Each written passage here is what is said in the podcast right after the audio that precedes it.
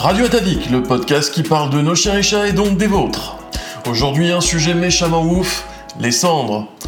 Vous êtes nombreux à vous demander euh, qu'est-ce que c'est que cette appellation bizarre, euh, pourquoi on parle de taux de cendre euh, dans les croquettes, dans les pâtés, etc. On vous confirme, on était exactement comme vous à l'époque. Quand on a commencé à donner de la nourriture naturelle à nos animaux, on a tout de suite regardé toutes ces histoires de taux et notamment le taux de cendre. c'est vrai que le taux de cendre, c'est quand même une appellation un peu, un peu baroque, un peu étrange, et on a voulu en savoir beaucoup plus tout de suite. Et c'est ainsi qu'on s'est intéressé à la composition nutritionnelle et aux constituants analytiques de toute la nourriture pour les animaux et qu'on s'est rendu compte de plein de choses. Donc déjà, pourquoi on note ce taux de cendre dans les constituants analytiques des aliments pour chiens et chats? Bah, C'est assez simple en fait, c'est obligatoire en, gros, euh, sur euh, les étiquettes. Légalement, on est obligé d'écrire euh, ce taux de cendre sur les croquettes, sur les pâtés, sur les friandises. c'est comme ça. Pas que ça nous dérange, hein, nous, on est pour le maximum de transparence. On défend ça de manière assez, assez véhémente dès qu'on peut. Donc, on est ravi de le donner. Mais pour le donner, il faut aussi que les gens sachent ce qu'il y a derrière. Et quand on creuse un peu, on se rend compte que ce taux de cendre, en fait, c'est le taux de minéraux. Qu'est-ce que c'est les minéraux? C'est euh, le calcium, le phosphore, le magnésium, euh, tout ce qu'on a dans l'alimentation et qui est absolument vital pour vivre. Euh, que ce soit pour nous, que ce soit pour les animaux, tous les vertébrés, les invertébrés, c'est vital pour tout le monde. Si vous connaissez les termes minéraux, si vous connaissez les termes oligoéléments, c'est de ça dont on parle en fait dans le taux de cendre. Évidemment, on n'a pas vidé le contenu d'une cheminée, hein, même si c'est de saison les cheminées, mais on n'a pas vidé ça dans, dans un paquet de croquettes et encore moins euh, dans l'usine. On n'a pas importé des cendres qu'on a rajoutées euh, dans les recettes. C'est absolument pas ça que ça veut dire. Mais quand on regarde euh, les corps, hein, et donc euh, également les carcasses d'animaux euh, qui sont mangées par nos chiens et chats, euh, on se rend compte que ces corps sont constitués aussi de minéraux. Il y a des os, hein, nous on met pas mal de viande osseuse, donc forcément on retrouve du calcium. il y a du phosphore qui est à l'intérieur des cellules et qu'on retrouve en forme assimilable de manière assez régulière dans n'importe quelle viande qu'on peut, trouver. il y a du magnésium, il y a tout un tas de, minéraux et qui sont donc appelés cendres par euh, l'industrie, on va dire en général. Ce qui, pour nous, ne correspond pas franchement à ce qu'on retrouve. Mais bon, c'est comme ça que c'est dénominé. On est obligé de le mettre. Donc une fois qu'on sait ça, qu'est-ce qu'on va regarder nous? Euh, On va regarder d'abord s'il y a un taux de cendre limite ou, préférable ou voilà. Pour le moment, on n'a trouvé aucune étude euh, qui parle d'un taux de minéraux euh, qui soit euh, recommandé ou recommandable. Donc tous ceux qui donnent des, pourcentages sont diplômés de l'Institut Wikipédia des hautes études, hein, ne savent absolument pas de quoi ils parlent, et il vaudrait mieux qu'ils révisent un petit peu leur biochimie. Non, nous on s'est surtout intéressé au taux de cendre directement dans la nature. On a regardé ce que disent les zoologues, à savoir les gens qui s'intéressent pour de vrai aux vrais animaux dans la nature. Et là, qu'est-ce qu'on a trouvé? Ben, On a trouvé le taux de cendre des proies naturelles. On en a une liste longue comme le bras. Euh, si vous voulez, on peut vous donner la référence de l'article. C'est en anglais, faites gaffe. Si vous parlez pas anglais, normalement vous devriez quand même comprendre à peu près parce qu'il y a 90% euh, de chiffres dans ces tableaux. Donc on a regardé euh, ces tableaux, hein, on a vu des proies euh, des canidés, donc du loup, du renard, mais aussi donc du chien, du chien errant.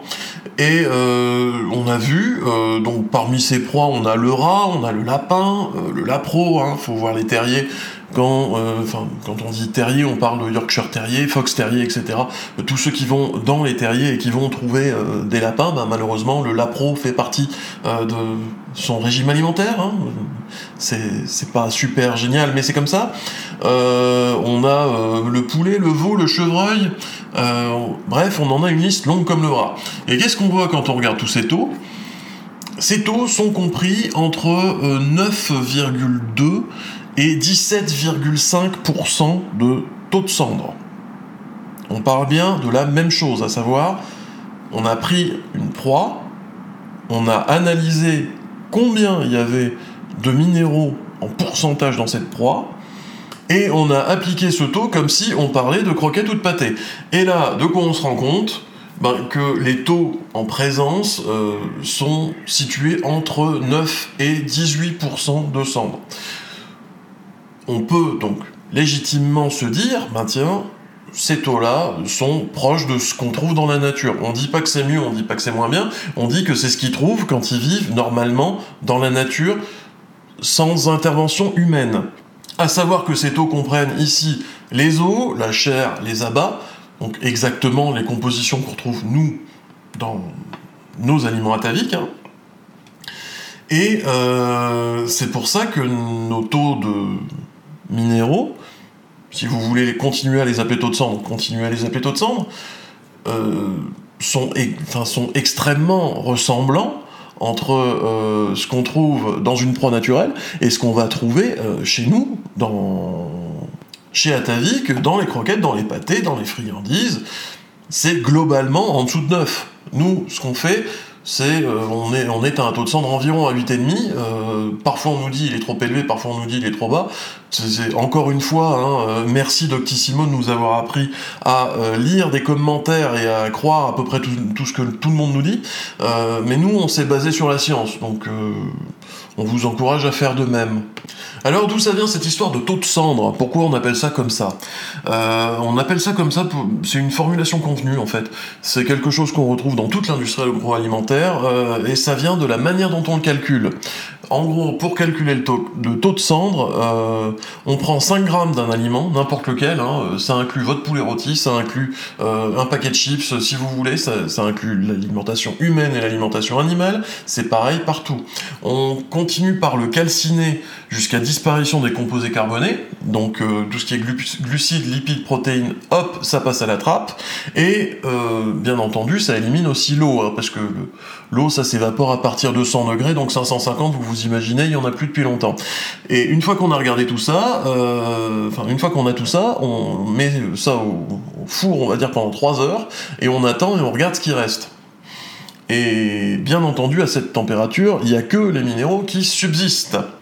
Ça nous fait donc un machin bien cramé, qui ne contient plus que des cendres, et en gros, si on avait 5 grammes au début, et si il ne reste que 5 mg, forcément, ça impliquera que le taux de cendre est de 1%, évidemment. 5 mg, 5 grammes. Les conversions, faites gaffe, hein, c'est toujours un peu compliqué, mais euh, en gros, si on prend euh, cette euh, référence, un aliment qui, fait 5 grammes au, au, départ, qui est ensuite cramé à 550 degrés Celsius pendant 3 heures, s'il en reste plus que 5 mg à la fin, ça veut dire qu'il a un taux de cendre à 1%. Et c'est là où nous, en fait, on commence à se marrer un petit peu euh, chez Atavik, parce que euh, quand on regarde bien, 550 degrés pendant quelques heures et finir par enlever toute l'humidité et finir aussi par cramer toutes les protéines, lipides et glucides, euh, ben, en fait, on se rend compte que c'est exactement comme ça qu'on fait des farines animales. Voilà. Pour tous ceux qui diraient Oh mon dieu, il faut monter hein, le, taux de farines animales parce que vous voyez, euh, vous faites du frais, alors ça c'est pas bien pour les taux, euh, ça, fait monter les glucides, ça fait baisser les protéines. Oui.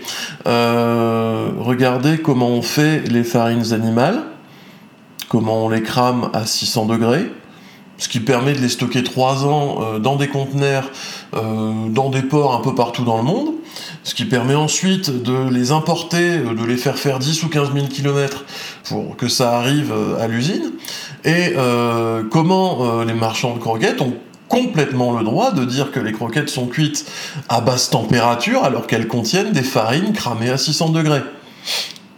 Voilà. le jour où vous nous direz, bah ça c'est de la qualité, ben, je pense que vous pourrez, enfin, on sera ravi de, vous dire au revoir. On est désolé, mais sincèrement, euh, on n'aura plus on n'aura plus rien en commun en fait euh, quand, vous vous direz que euh, ben, cramer à 600 degrés n'importe quel aliment, le faire arriver à une, une, masse qui ne reste en fait que ben, il reste plus rien quoi. Il, reste plus rien en termes nutritionnels. La L-carnitine c'est détruit à 198 degrés Celsius, par exemple. 400 degrés de plus, hein, dont on parle. C'est quand, quand, même juste gigantesque. Donc, euh, pour nous, euh, le taux de cendre est super intéressant parce que ça, vous permet aussi de voir euh, qu'une recette ou surtout de croquette est euh, constituée en majorité euh, d'ingrédients qui sont en fait déshydratés au départ et qui sont en fait des farines animales depuis bien longtemps. Et c'est pour ça que c'est un bon indicateur pour la plupart des gens, à condition de savoir le lire. Ah, et bien entendu, on n'a aucune réglementation européenne qui oblige à dire euh, n'importe quel fabricant qui fasse ça euh, que ces croquettes sont faites à base de poulet calciné. Hein. Bien entendu, c'est complètement hors de propos. Euh, nous, on aimerait bien, nous, on aimerait vraiment parce que ça rétablirait certaines vérités qu'on aimerait voir davantage. Mais bon, peut-être bientôt, hein, Coucou la FACO si vous nous écoutez, on aimerait bien que vous fassiez du lobby dans ce sens à Bruxelles. Donc oui, nos taux de minéraux sont en général beaucoup plus bas que ce qu'on trouve euh, même dans la nature. On est à inférieur à 10% pour de la volaille. Euh, bon, ça aide parce que nous, comme on exclut de fait les pattes, les becs, les plumes, forcément, ça, fait baisser le taux de cendre. Euh, par ailleurs, demandez-vous aussi de quoi sont constituées les farines animales, parce que franchement, entre de la plume calcinée et euh, de la viande calcinée, à la fin, on fait plus la différence. Hein. Voilà. C'est un petit conseil comme ça qu'on vous donne de temps en temps. Mais bon, avoir parlé de tous ces taux de cendre, ça va me permettre également de parler des taux en général.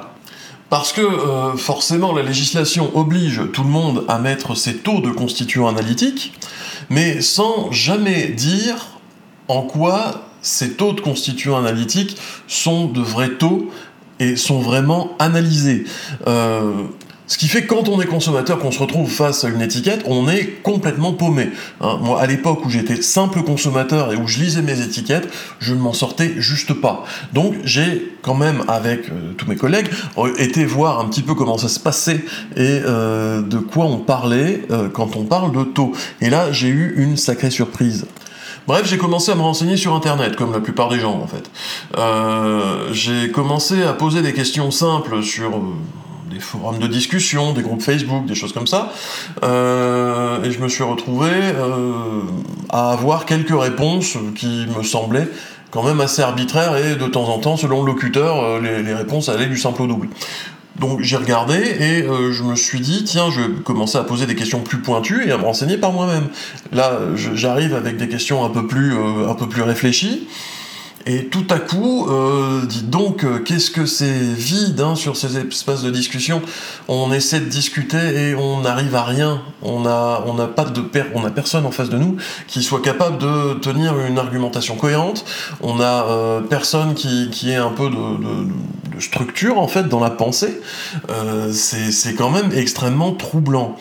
Sans compter que les interventions étant pour la plupart anonymes, ça permet à peu près n'importe qui de dire n'importe quoi sans aucune conséquence ensuite. Donc on se retrouve avec un amalgame de personnes euh, dont une grande majorité colporte des choses qu'ils ont lues sur d'autres pages, alors que les pages sont aussi mal renseignées les unes que les autres. Hein. Euh, franchement, là-dedans, on n'en a rien à faire des profils 5 étoiles, des euh, 5000 messages postés. Euh, non, au bout d'un moment, il faut avoir, euh, enfin, il faut s'être renseigné, avoir lu, de préférence avoir fait quelques études et une formation pour commencer à savoir parler, enfin, à savoir exactement de quoi on parle. Et là, c'est vrai que forcément, le spectre se réduisait quand on, on, cherchait des détails. Et c'est à ce moment-là que me suis intéressé personnellement au taux et à savoir comment euh, ça se décidait et que j'ai eu de sacrées surprises. Donc là, je suis tombé sur euh, trois interviews de trois vétérinaires différents dans trois langues différentes. Euh, et je me suis rendu compte que euh, tous avaient des points communs assez, assez phénoménaux. Donc, quand on écoute Doug Nuven, euh, qui, qui est un vétérinaire quand même assez connu et qui, qui fait référence dans l'alimentation animale, lui estime je cite, le fait que l'on connaisse les quantités minimales et maximales de nutriments dont les chiens normaux ont besoin, normaux entre guillemets, est un mythe très répandu. Un mythe. La plupart de ces quantités sont inconnues, on essaie juste d'éviter les carences et les excès. Bon, quand on lit ce genre de choses de la part d'un veto, on se dit je vais creuser un petit peu et je vais en trouver un autre. On trouve Donald Strombeck, euh, qui lui est professeur émérite à l'Université de Californie. Donc on traduit de l'anglais et on obtient, je recite, personne ne sait comment formuler de manière précise une ration alimentaire qui contiendrait la dose optimale de nutriments. La dose nécessaire de n'importe quel nutriment est plus une question de fourchette optimale que de chiffres précis. Donc là, on commence déjà à se dire, si on vous donne un chiffre exact, ça pue un peu. Ça veut dire que la personne en face de soi n'est pas super renseignée. Si quelqu'un vous dit c'est entre 8 et 12, c'est entre 25 et 40 en pourcentage, là, on peut commencer à l'écouter et à se dire qu'on a affaire à quelqu'un qui est à peu près sérieux. Mais si on se réduit à un seul chiffre un chiffre martelé, ne pas dépasser autant, ça, ça pue le charlatanisme. Et puis il y a aussi une autre question, hein, qui est celle de la remise en question de soi-même, de, douter de soi-même et des infos dont on dispose. Euh, David Zanis, euh, qui lui vient de la FDA, donc euh, l'organisme aux États-Unis qui se charge de valider que quelque chose peut être commercialisé ou non quand il s'agit d'alimentation c'est quand même l'un des organismes les plus puissants de la planète en ce qui concerne l'alimentation. Euh, donc ce monsieur nous dit, je recite une troisième fois, la preuve certaine qu'un produit est adéquat sur le plan nutritionnel pour tous les animaux dans toutes les circonstances est impossible à apporter. Voilà, pas de preuve certaine, il faut continuer à chercher, mais on a absolument zéro preuve pour le moment. Donc tout ce qu'on fait, nous, dans notre démarche de regarder ce qu'il y a dans la nature et de se dire, ben tiens, si euh, ça marche optimalement pour un animal dans la vie sauvage et qui vit assez longtemps comme ça, bah oui, ça reste une démarche euh, complètement pragmatique, mais qui fonde euh, sa théorie sur une pratique observée. C'est beaucoup mieux que de fonder des chiffres sur la lecture de chiffres, ce qui est la plupart du temps le cas pour à peu près tout le monde. Et puis enfin, quand on se renseigne sur euh, comment sont calculés les taux dans l'industrie, là, on commence à vraiment, vraiment, vraiment pouvoir se marrer, parce que ces taux, n'importe lesquels, vraiment n'importe lesquels, que ce soit le taux de protéines, que ce soit le taux de lipides, que ce soit le taux de glucides, que ce soit le taux de cendre, l'humidité ou ce que vous voulez, tous ces taux ont une valeur fourchette tolérée de 20% au-dessus ou en dessous vous avez bien entendu, 20% au-dessus ou 20% en dessous. C'est-à-dire que euh, ce que vous lisez, quand vous lisez les constituants analytiques, euh, les industriels ont légitimement le droit de se planter quasiment à 40%. Ils ont le droit de se planter sur un taux à 20% entre 24 euh, et 16 globalement. Ça fait quand même une sacrée fourchette. Voilà. Euh, nous, quand on a commencé à euh, devoir mettre ces taux de constituants analytiques, on s'est retrouvé face à, se demander, bon, comment on fait? Est-ce qu'on va aller euh, dans des labos? Est-ce qu'il y a des labos qui mesurent? Surprise, il n'y en a pas. Hein. Il en existe, mais ça n'est pas fait. Donc, ce qu'on a fait, c'est qu'on s'est dit, la manière dont c'est calculé, à savoir une manière mathématique par des équations, ne nous convient pas, et on va faire des séries d'analyses nous-mêmes pour être bien sûr de ce qu'il y a dans nos recettes. Voilà. On fait partie des rares à pouvoir le faire. À partir de maintenant, vous en savez à peu près autant que moi sur les taux, notamment sur le taux de cendre, et c'est quand même pas super rassurant, hein, faut le dire. La perspective actuelle, c'est on n'a pas de preuves, on ne peut que voir des fourchettes, et tout le monde sait bien qu'on mange pas dans une gamelle avec une fourchette, Et en plus, la puissance publique ne nous oblige absolument à rien. Elle nous oblige juste à avoir un ingénieur qui nous transmet un bout d'équation et qui nous dise bon bah vu euh, ce que vous avez euh, en énergie métabolisable totale, il doit y avoir euh, ceci, ceci et cela. Ça fait quand même pas énorme. Hein. Donc nous, les vrais chiffres, comme on vous le dit, on est allé les chercher chez les zoologues, on est allé les chercher dans les proies naturelles, parce qu'on s'est dit, bon tiens, les félins, ça fait 35 millions d'années que c'est là, euh, si ça a survécu tout ce temps-là, c'est qu'ils ont dû trouver pendant ces 35 millions d'années à peu près tout ce qu'ils ont dû avoir pour, avoir assez de temps pour se reproduire. C'est comme ça que nous, on a fondé notre manière de faire, et euh, tout le monde est libre de faire d'une autre manière s'il le souhaite mais peut-être il faudrait regarder les résultats de ceux qui euh, sont à fond dans les chiffres, regarder si leurs chiens sont vivants ou morts, pour être bien sûr de savoir de quoi on parle. Allez, je me suis assez énervé pour aujourd'hui. C'est tout pour Radio Atavik, le podcast qui vous parle de nos chiens et chats et donc des vôtres. J'espère vous avoir appris deux trois petites choses à propos des cendres et euh, des taux en général. À très vite et pendant ce temps-là, prenez soin de vos animaux comme de vous-même.